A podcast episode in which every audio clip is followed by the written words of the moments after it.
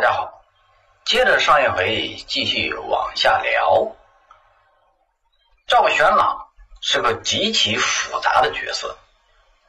早在魏晋时期出现的《搜神记》《真告》等书开始，便有零星的记载。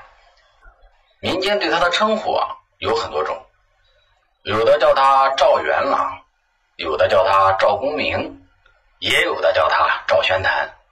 最后啊，叫来叫去都弄糊涂了。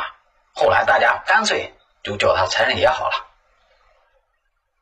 历来的财神爷有两个啊，一个是文财神，面带微笑，哎，一手拿着如意，一手握着元宝。有人说这个是比干，也有人说啊，这个是真正的有钱人范蠡。这两个人物不是咱们这个篇章要讲的人物。所以咱们也不深入探讨这两位了。另一位就是武财神赵玄朗了。说到这里啊，可能会有小伙伴跟我争：财神爷不是还有关二爷吗？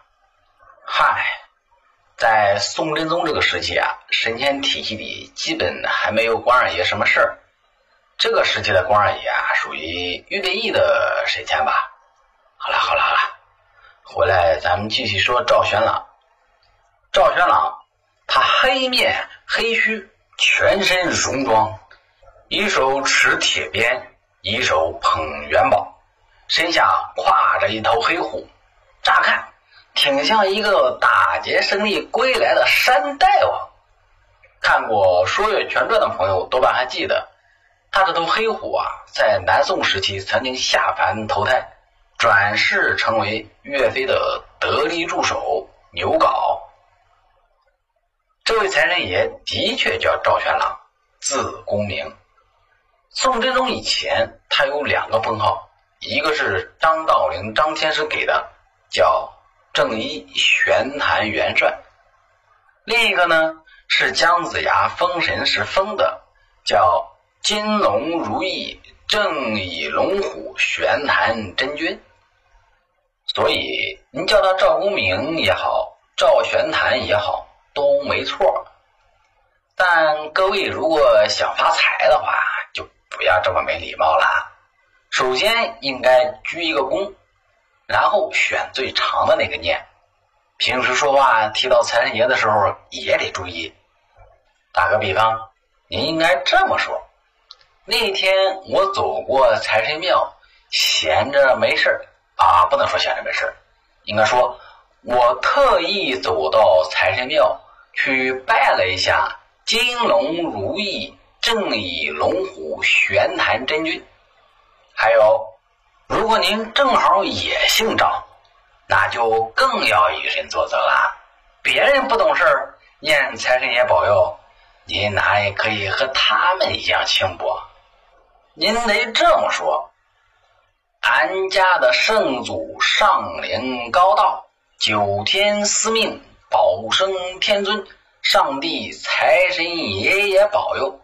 哎，再说一次啊，这里的上帝跟西方的宗教说的那个上帝不是一回事啊，这也更不是舶来品。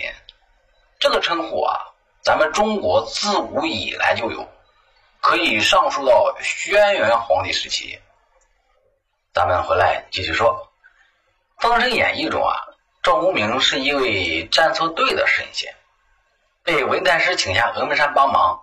他法力高强，勇猛无比啊，先后战胜了哪吒、燃灯古佛等几位著名的神仙，还一边把姜子牙给打死过一回。后来姜子牙帮们吓得不敢正面交锋，就找来了一个阴险狡诈的陆压陆道人。哼，采用卑鄙无耻的钉头七箭射草人的邪术啊，硬生生的把赵公明咒死在营帐之中。这位陆道人啊，也是个狠人。想了解陆道人的朋友啊，可以找本《封神演义》来读读。回头我把陆道人在《封神演义》中出场的回目和事件的介绍放到本次的声音简介里。方便小伙伴们去了解，也希望喜欢我声音的小伙伴多多留言互动。分享我的节目，时光在此表示深深的感谢。好了，咱们言归正传。最后大结局封神的时候啊，姜子牙宣布赵公明死当受金诰之封，影响纳福。他的手下四人分别被封为招宝天尊、纳真天尊、招财使者、立世仙官。他自己当然就是正牌的财神啦。《封神演义》这本书奇怪的地方不少，最后一场封神大戏更是宽宏大量的，令人惊掉下巴。所以，连赵公明这样桀骜不驯的主，听到这个封号啊，也美的屁颠屁颠的叩首谢恩出台你去了。也就是说，赵公明猛则猛矣，但毕竟被人干掉过，之前。不小心被哮天犬嗨咬了脖子，之后还曾经对姜子牙下拜。幸亏《封神演义》的作者生得晚，要是不幸生在宋朝，不灭他九族，算他祖宗有灵。不过，以上只是赵玄朗身世的版本之一，另一个版本流传的更广。却说后羿之时，天有十日。被后羿刷刷刷干掉了九个，这个故事啊，三岁小孩都知道。问题是，被射下来的九个太阳掉在了什么地方呢？有知道的小伙伴吗？嘿嘿，这个问题啊，随机抽样调查一下，一百个人，九十九个人都摇头说不知道，剩下一个比较狡猾的，一口咬定。调到了非洲，为什么呀？你到现在看看非洲那些人那个黑呀，是吧？不仅把人给烤黑了，还把东非砸出来一个大裂谷出来。这个说法属于强词夺理，大错特错，真的是只知其一，不知其二。具体是怎么回事呢？听我慢慢给大家道来。请问？太阳里面是什么呀？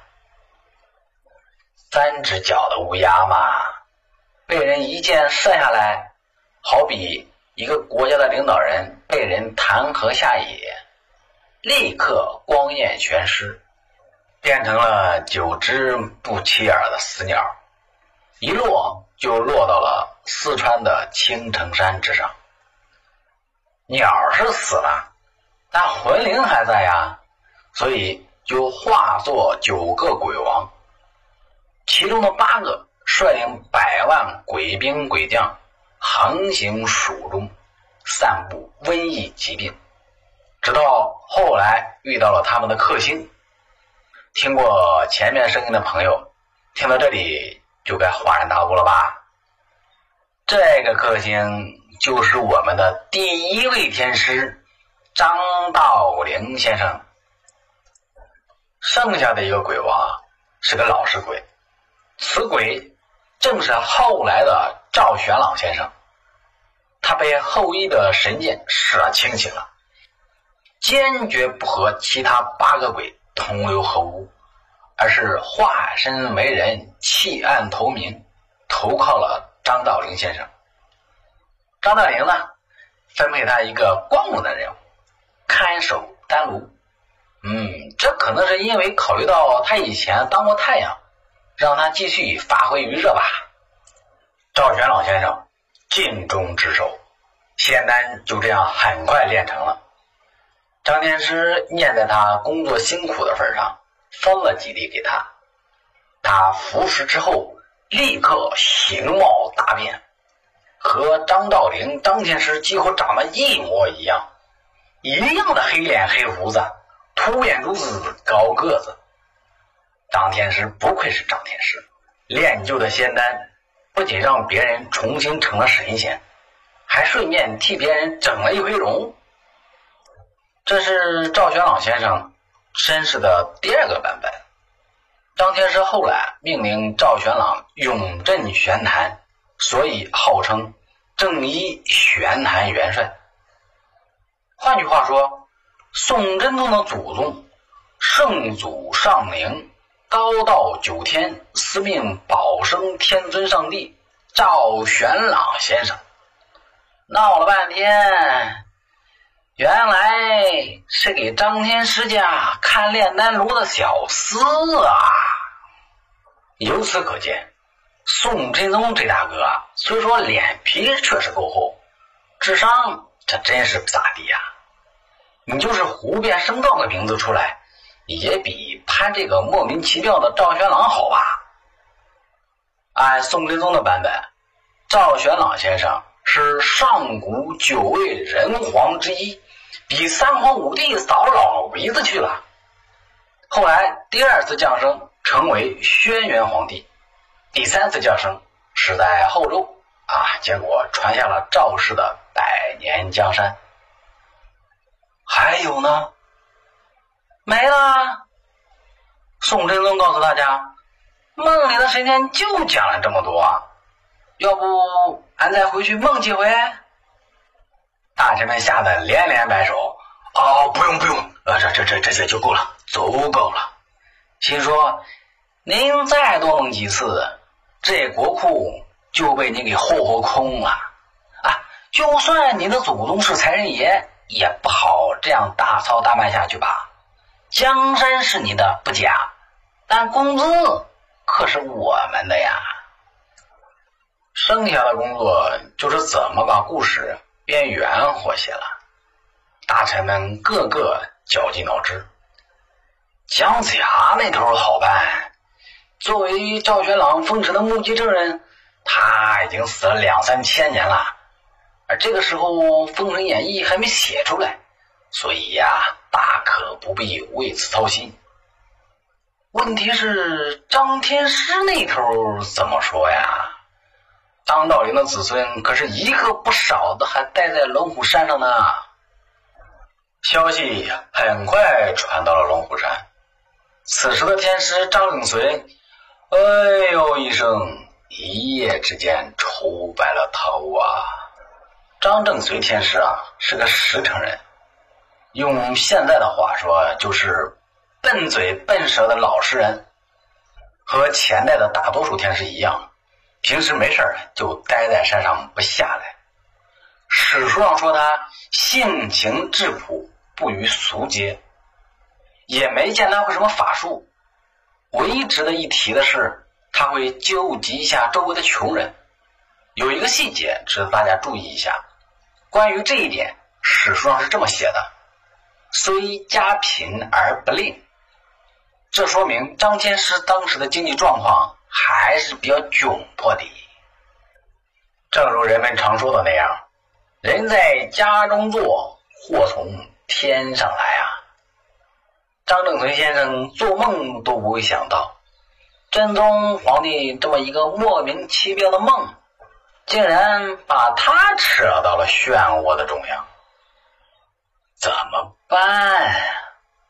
当时的北宋社会啊，相对比较开通，不像后来明朝那样动不动就灭人九族，相对来说，呃，言论上面的自由度啊还是蛮高的。所以每个人一见到张正随先生，就会凑过去，悄悄的问：“赵官家新来的那位祖宗？”到底是不是你家以前的那位啊？张正存先生先是躲，龙虎山这么大，随便找个山洞一藏，对外号称是在闭关修炼，别人拿他也没办法。但那句话是怎么说的？